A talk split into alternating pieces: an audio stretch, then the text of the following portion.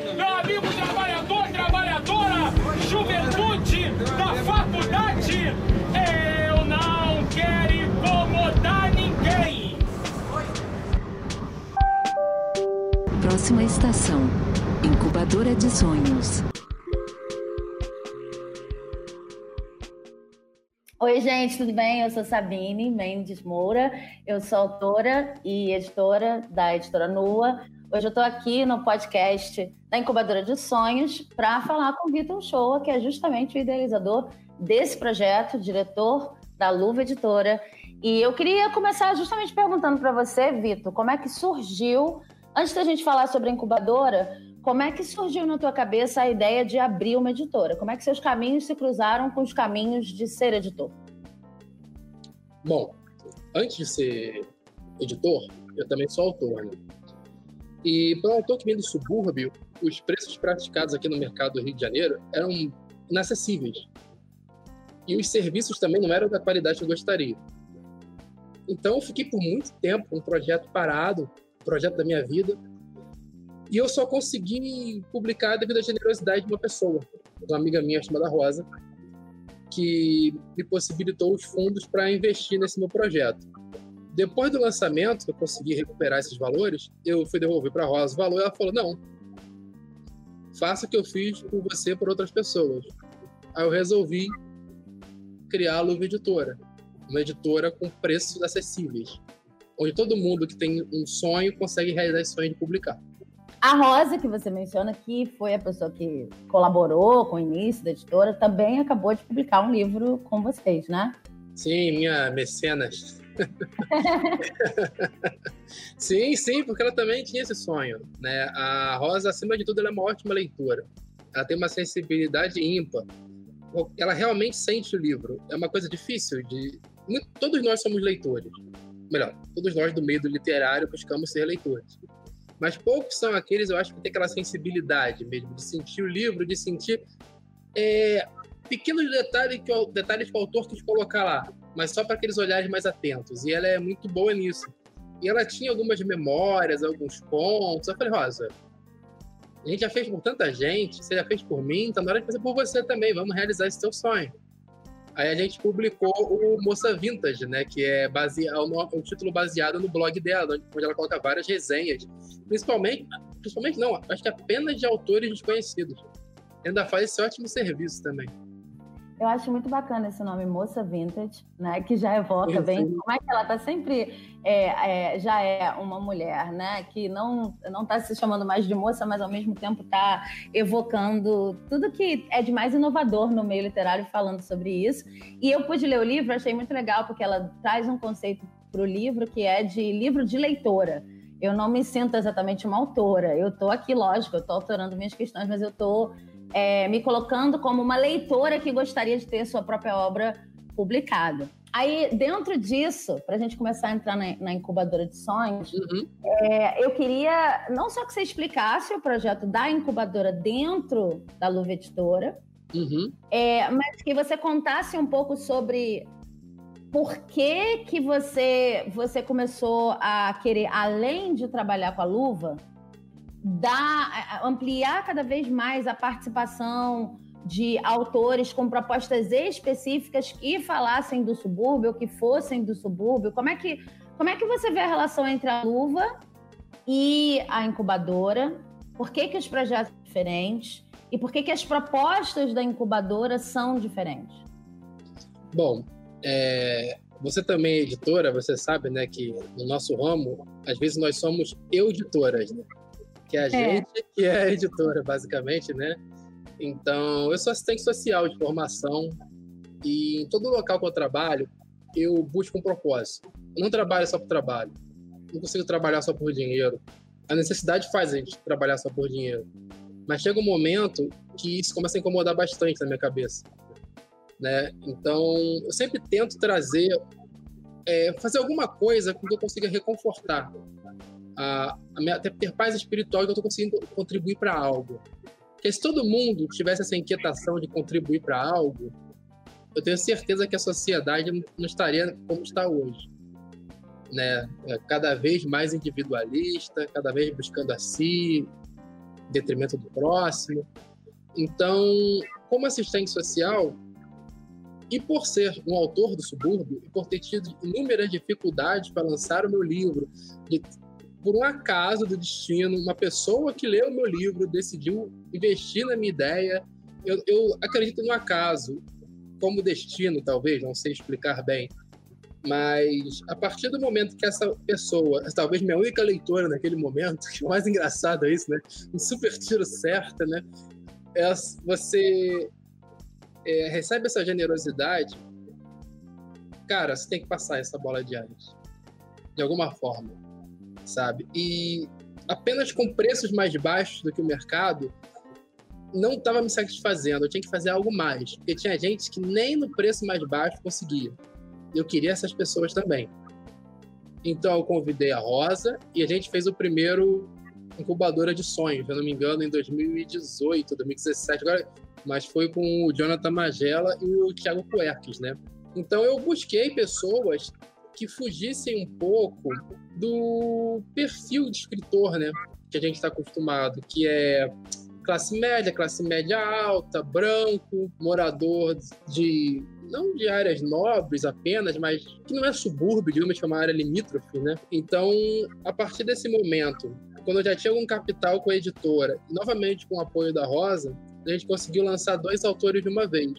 E uma coisa que as pessoas falam de dar voz, a gente não dá voz a ninguém. Cada pessoa tem a sua voz. A gente amplifica o alcance dessa voz. Essa voz consegue chegar um pouquinho mais longe através da gente. E o leitor, quando ele se dá conta daquele território né, que nunca é falado, né, daqueles hábitos, como, por exemplo, no Caxambi, o cara quer comer um galeto, cara vai falar, pô, vou comer o galeto, pá, o cara vai. O cara que nunca veio aqui bota numa loja grande, mas aqui no Caxambi todo mundo sabe que é no Pilequinho, né? Então quem é do Caxambi lê isso, caraca, é Caxambi mesmo. E lá a gente fez com Nova Iguaçu, né? Então, porque embora não seja da mesma cidade, na minha visão, como IDH, pelo IDH, pela renda per capita, pelo trem passar por lá, é subúrbio também.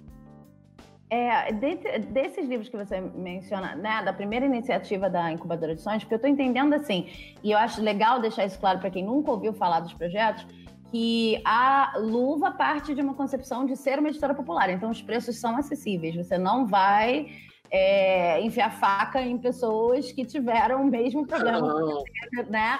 É o preço justo, é o preço acessível.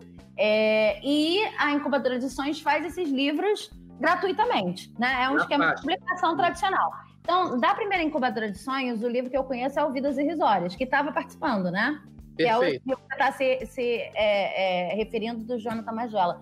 Como é que você acha? Eu tenho minhas próprias ideias, né? Quando eu, eu olho para o Vidas Irrisórias, eu vejo é, essa questão que você está falando da ambientação, eu uhum. vejo a questão de como as personagens são construídas fora de um estereótipo de glam glamorizado, né? Além da coisa do próprio autor que você fala, né? Porque tem uma coisa em literatura que é muito engraçada. Às vezes, se você tem essa personagem, essa é, composição como autor, que já foi até falado naquela pesquisa Retratos da Literatura Brasileira, que ficou super famosa em 2015, que é o autor branco, cis, hétero, da Zona Sul, etc. Se você tem isso tudo. E aí você fala sobre o pobre, sobre o suburbano, sobre... tudo bem. Mas se você é o próprio suburbano falando sobre o suburbano, ou o próprio cara da Baixada falando sobre o cara da Baixada, aí já não pode, aí já é popular ou aí já é menos, né? E no livro do Jonathan tem isso. Então eu queria que você falasse um pouco mais sobre o livro do Jonathan e, e de repente os outros livros que eu não conheço. Como é que você acha que eles, o que, que atraiu eles e, e por que que esses livros foram o primeiro projeto da incubadora? Então, o primeiro momento na incubadora de sonhos foi o seguinte: é, eu comecei a frequentar muitos eventos aqui no Rio de Janeiro. Os eventos eram limitados à zona sul do Rio, centro da cidade, mais próximo do túnel. Né? Então eu falei, gente, não, tem alguma coisa errada, tem mais evento por aqui que não está chegando. Aí eu comecei a conhecer outras pessoas e comecei a frequentar eventos na Baixada Fluminense, um ou outro, muito mais raro na zona norte do Rio. Na Baixada Fluminense tinha muito mais eventos, acredito que tem até hoje. Então eu comecei a frequentar esses eventos e comecei a conhecer os autores. A incubadora, ela não foi uma coisa muito planejada, não, sabe, de começo. É, deu a vontade, que eu falei, aquele incômodo, sabe? Cara, eu tenho que fazer isso, tenho que fazer isso. Já passou um ano, dois anos de editora, eu tenho quatro, cinco, seis livros, e eu tenho que lançar alguém que não tem essa condição, não sei o quê, me incomodava. Aí eu comecei a conversar com os autores, eu descobri o Jonathan lá. Trocamos várias ideias, tipo, o cara super lúcido, com ideias muito bacanas.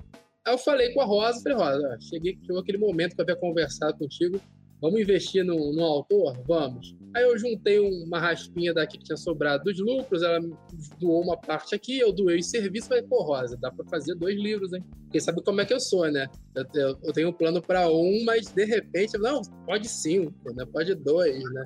Essas coisas. Isso eu acho, eu não quero nem te interromper, mas assim, já interrompendo, eu acho muito maneiro isso também, né? Porque quando você trabalha no mercado independente, principalmente no mercado independente no sentido de quero fazer isso se popularizar, né? É, não é literatura popular, entre aspas, é a coisa de quero que isso chegue a muita gente. Você uhum. consegue fazer muito mais coisa com menos dinheiro, né? Só para fazer essa observação aí, né? E na verdade, a gente consegue fazer muito mais coisa com menos dinheiro porque a gente tem muito mais boa vontade. Isso deve ser muito levado em consideração também que as grandes editoras poderiam fazer isso com o pé nas costas.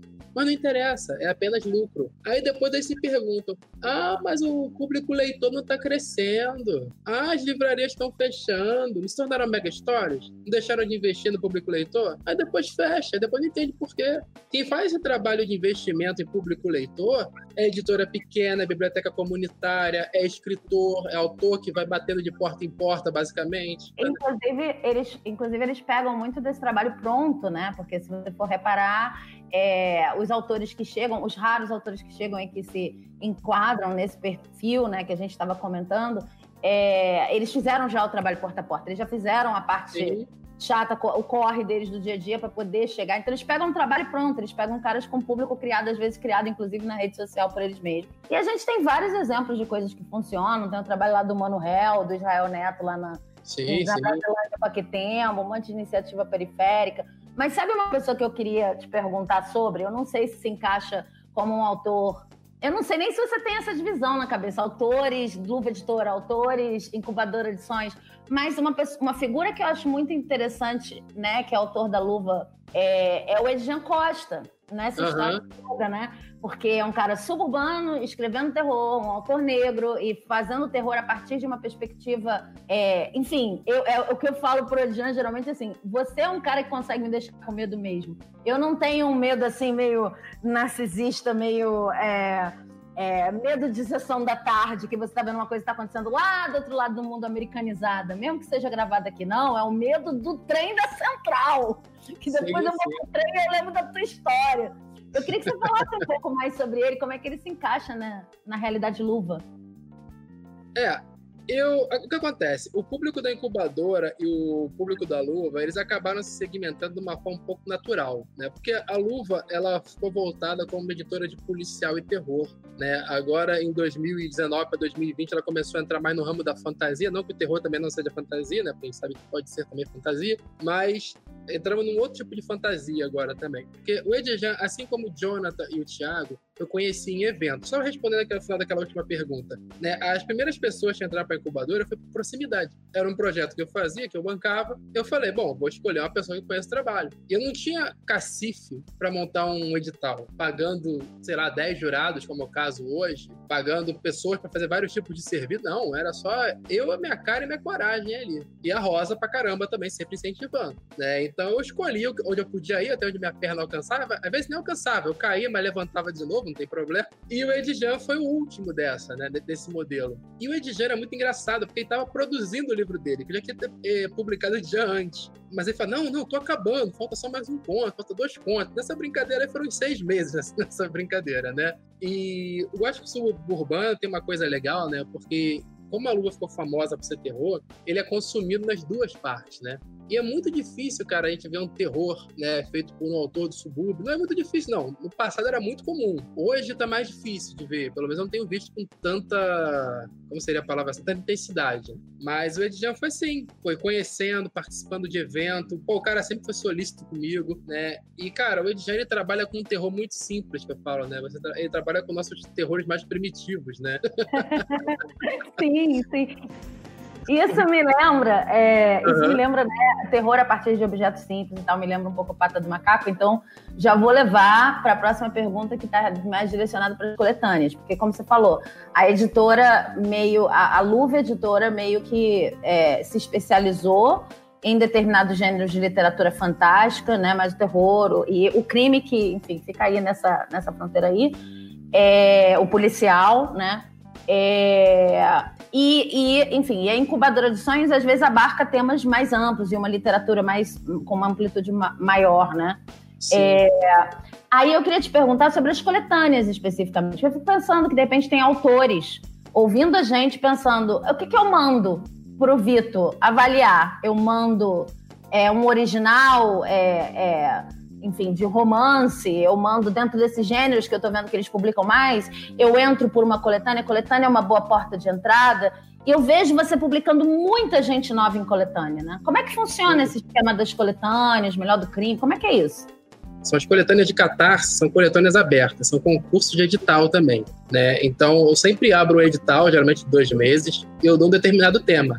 Terror, por exemplo, o melhor do terror. Mas não era apenas terror, era terror passado no Brasil, que era um terror ambientado no Brasil. Se você me vier com Mary Nova York, tá fora. Não me interessa. Nem os originais, mesmo que eu recebo na editora, me interessam tanto quando são de outros países. Eu gosto de original do Brasil porque nosso país tem o tamanho de um continente. Nós temos cinco regiões completamente distintas. Então não tem desculpa para não escrever sobre aqui. Aqui é muito rico culturalmente, muito amplo. Então, Luva Editora, se possível, quando vocês quiserem mandar um edital, mandem material que fale sobre o Brasil. Ou uma fantasia que fale de um local inexistente, não tem problema nenhum. Mas caso seja um local existente, que seja do Brasil. Ou pelo menos da América Latina, que já estou começando a abrir um pouquinho mais esse leque também. Sobre os, as coletâneas, tem as coletâneas do Melhor do Terror e Melhor do Crime, que foram editais abertos com temáticas específicas e que são financiadas pelo Catarse. A gente bota uma meta, batendo a meta a gente publica. E os preços sempre são baixos, né? Que é uma, uma política da luva também. Nossos livros são todos baratos. Eu quero que as pessoas consumam o nosso material, eu quero formar público leitor. E tem também as coletâneas, que a gente fala que são coletâneas sob demanda. Que eu tenho alguns organizadores que conhecem outros autores, que eu falo, ó, eu quero abrir uma coletânea sobre o tema tal.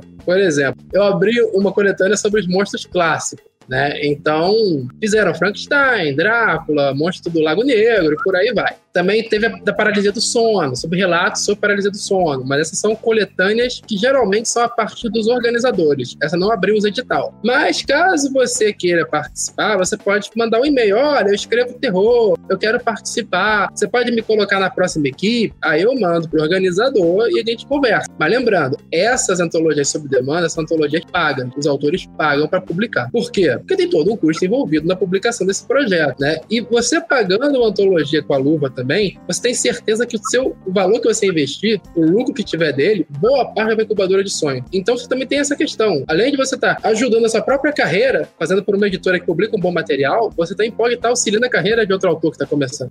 Isso é interessante, né? Porque a pessoa que consegue pagar para estar numa coletânea e de repente começar a, ou, ou dar uma, uma ativada na carreira participando de uma coletânea, é, sabe que está ajudando um, um, futuro autor, né? Agora, para terminar, eu queria te perguntar sobre, porque você está falando, ah, nem sempre eu fui uma pessoa capaz de abrir editais e tal. Você abriu os seus próprios editais internos, como esse de coletânea que você falou, uhum. e agora você está é, participando de um edital da Lei Aldir Blanc, né? Você acabou Sim. de ganhar esse edital, já começou a divulgação. Queria que você contasse um pouco mais sobre incubadora de, de sonhos nessa segunda versão que está acontecendo agora.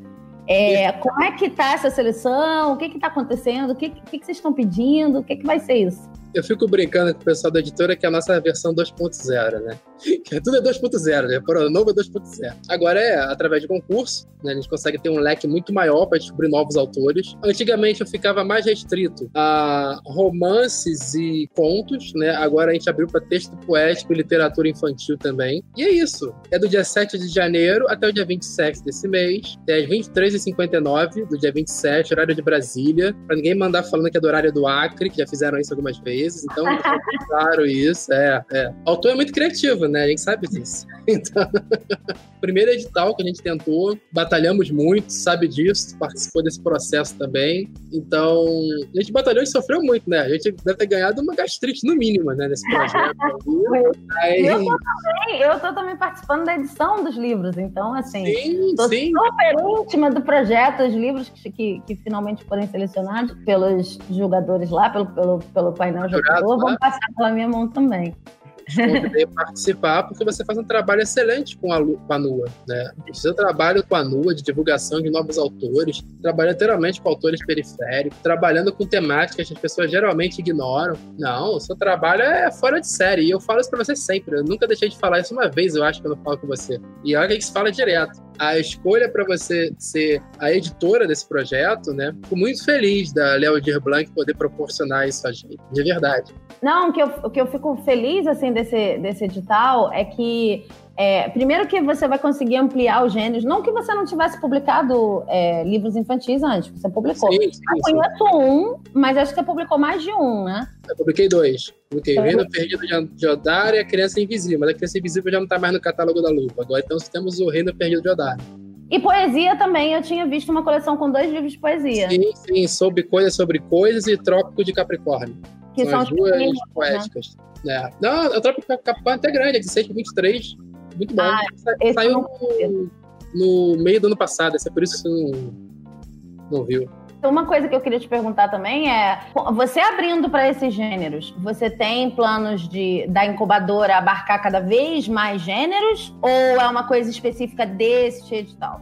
Se eu pudesse, eu seria um polvo. Eu ia sair abraçando tudo. Mas é, o nosso objetivo é que essa, esse investimento da, da Léo Blanc seja apenas o começo. Né? E que com esse investimento, as pessoas consumindo os livros, inclusive, é muito importante, pessoal. Quando sair ali, comprem os livros da incubadora de som. Porque a gente vai estar investindo mais ainda. Você que é autor do Subiu puder, 20 reais, 25 reais, cara, vai ajudar muito. Você pode, inclusive, estar investindo na sua própria carreira.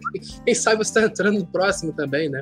Que a minha ideia agora é que sempre seja por concurso. E na incubadora é o seguinte: o lucro é 100% da incubadora, nada da luva, totalmente separado. Até porque, né, é, é aquela questão cíclica, né? Como começou a incubadora? Eu tinha dinheiro para lançar dois autores. Esses dois autores lançaram bem, eu consegui lançar o terceiro. Esse terceiro vendeu bem, consegui lançar o quarto, cheguei no Edijan e já tava me preparando para lançar o sexto. Aí veio a Léo de Blanc, por isso eu consegui colocar quatro. Tu sabe muito bem que na Léo de Blanc eu não coloquei quatro, era menos. Falei, não, agora são quatro livros, quatro novos autores, vamos ver investir nisso.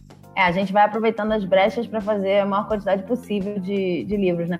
E o que eu ia dizer é que muitas vezes as pessoas não sabem disso. É lógico que os livros podem ter custos variados, a gente está entrando no ano de 2021 e os custos estão aumentando assim absurdamente para tudo. Porém, assim, se você contar que um livro custa 10 reais, claro, eu não estou falando de custo de transporte, uhum. eu não estou falando dos custos de envio, eu estou falando do custo de impressão do livro, né?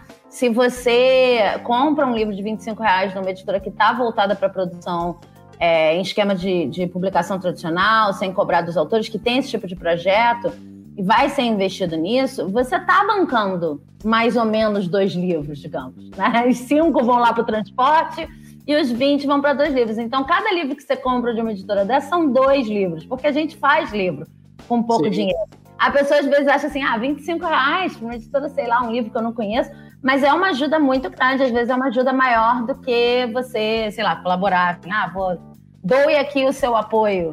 Eu prefiro que compre, porque você vai estar tá lendo o, o, livro do cara, você vai estar tá divulgando o cara, né? Eu prefiro, eu prefiro. E, e, e tá falando 10 reais o livro, que a gente falando impressão, que a gente tá colocando em serviços, né? Se a gente colocar todo esse serviço, né? Ainda fica mais caro ainda, né? Então Sim. a gente lucra pouco com a venda do livro. E pouco a gente lucra, a gente coloca para fazer outros livros. Então, realmente, você compra um livro, você pode estar tá lançando, ajudando a publicar dois, um e-mail. A, a incubadora e a luva precisam também chegar a essas pessoas e falar, ó, oh, gente, o projeto é experiência. E a Leo de Blanc está ajudando muito com isso, né? Esse investimento que a gente está podendo fazer agora em divulgação, para fazer podcast, para fazer vídeo, vai ajudar bastante, na, mais para frente, inclusive.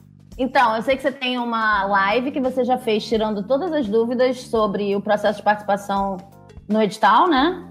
Uhum. É, então acho que o pessoal pode checar isso, mesmo que, assim, mesmo que não seja para participar desse edital, eu imagino que o que você está fazendo nesse edital agora sirva para outros processos da editora. E às vezes as pessoas ficam com medo de procurar o editor ou com medo de mandar seu original. Não é o caso, né? O que, que você gosta de ver quando você recebe um original e o que, que você não gosta de ver num e-mail de autor, assim, só para as pessoas ficarem relaxadas. Olha, eu gosto de receber o original dependente de como ele é. Né? Se possível, que editem um pouco o arquivo de texto para facilitar a minha vida. Não mandem em PDF, Word é melhor, mas eu gosto muito de receber material que fala sobre o Brasil, que é uma questão que eu acho que tem que ser sempre muito trabalhada. Nós temos uma cultura muito rica e diversa. Então a gente pode falar sobre o nosso país, que vai ter tudo aqui, não tem nada a deixar, deixar a desejar. Mas também não tem problema. Se você quer falar sobre o exterior, ok mas tem que ser aprofundado nisso. Se você me falar que Nova York podendo ser São Paulo, eu falar, ó, muda para São Paulo que eu aceito. Qual é a diferença que você está falando? Está falando nada de diferente para mim, quero conhecer. Eu acho, inclusive, que esse, esse seu olhar para a edição tem muito a ver com a forma como você mesmo escreve. E eu nem ia fazer essa pergunta, mas agora eu vou fazer, que é, é conta um pouco dos seus livros, né? Porque assim, eu sei que tem um que está em processo, um outro que já saiu pela própria Luva Editora, né? O Bela Máfia, que eu li também, e sou apaixonada, gosto muito, já te falei isso também, já rasguei essa cesa anteriormente. Mas eh, por que, que eu estou fazendo essa ligação? Porque você é um cara que escreve a partir de muita, muita pesquisa. O Bela Máfia tem muitos detalhes de pesquisa. Então, conta um pouco sobre o Bela Máfia, que também faz parte dessa linha aí de policial e e, e Crime da editora? Sim, sim. É, o Bela Máfia é um romance ficcional que se passa no Rio de Janeiro a partir dos anos 2000. Eu não coloco data para não me comprometer, porque tudo ali, se for parecido com a realidade, é apenas mera coincidência. Então, eu trabalho sobre o crime organizado no Rio de Janeiro, mas não o crime organizado que a televisão vende, né? Do garoto negro de chinelo baleado na frente da comunidade. Trabalho sobre o crime de verdade. Aquele crime que trafica toneladas de cocaína, Mato Grosso, para chegar até a Holanda, que passa pela África. É esse que eu trabalho. Geralmente pessoas de terno, embecadas, bonitas, né? Bonitas no, no padrão de beleza, né? Que é vendido. Então, o Bela Máfia é isso. Eu falo sobre a máfia italiana no Brasil. Aí pessoa fala, ah, máfia italiana no Brasil. Você tem essa vozinha mesmo, sempre tem um que me perturba com isso. É só você ver o noticiário. Vem em São Paulo. Em São Paulo, direto, tem investigação do PCC com a Draga da Calab, que é uma que eu, que eu trabalho no Bela Máfia. Então, é pautado em eventos possivelmente reais, ou que são coincidências. Muito... Então é isso. O Bela Máfia é esse romance ambientado no Rio de Janeiro, com muita pesquisa, e todo autor tem que pesquisar muito. Inclusive aqueles que conhecem a realidade, não custa nada pesquisar, porque você já tem essa, esse fundamento da realidade, mas se você puder deixar essa base um pouco mais sólida, não custa nada, o teu texto fica muito melhor. E às vezes as pessoas não sabem o que. Geralmente as pessoas não sabem o que você sabe. Então, se você puder fundamentar um pouquinho mais, você facilita a compreensão dessa pessoa também. Então é importante. E é isso. E em breve estaremos com Rio em Guerra, que é um título provisório ainda, que eu não sei, que eu tive milhares de ideias para o título, que inclusive está na sua mesa para edição. E eu, no Bela Máfia, eu apoiei muito, porque eu me auto-editei, como você sabe, isso é impossível, isso não dá certo. Por sorte, ficou um livro eu tenho muito orgulho dele, gosto bastante do livro, mas que com uma edição boa por cima ainda poderia ser muito melhor. Então é isso. Agora o Rio Guerra tá na tua mão, sei que eu vou sofrer muito, escolhi você para sofrer mesmo, que eu gosto. E é isso. É, esse é o Vitor Autor, que é extremamente tímido e quase não fala sobre ele. Por isso que eu quis fazer a pergunta e eu acho legal também as pessoas entenderem que a gente está falando, né? Eu estou aqui hoje conversando com uma pessoa que, é, que sabe qual é a realidade do autor, que está fazendo a coisa vendo pelos dois lados, né? Que passa as noites ali escrevendo. Eu estou aqui me divertindo demais é, editando o provisório Rio em Guerra, né? E acho que mais gente deveria conhecer essa obra também e os autores da Luva em geral. Então, acho que é isso. Vitor, muito obrigada. Sempre um prazer conversar contigo é, para, para podcast e fora de podcasts. É um prazer, adorei ser convidada para participar do podcast da Incubadora e desejo muito sucesso para esse projeto. Obrigado, minha amiga. Você sabe que já faz parte da minha vida, é uma parceira aí nesse, nesse mundo cão que a gente vive da literatura aqui, no mercado literário, né? E é isso. Eu fico feliz por você ter aceitado o convite e que muitos projetos estejam por vir. Então é isso. um beijo grande. E para todo mundo que tá Beijão. Tchau, tchau. Tchau, tchau. Meu amigo trabalhador, trabalhadora, juventude da faculdade, eu não quero incomodar ninguém. Próxima estação: Incubadora de Sonhos.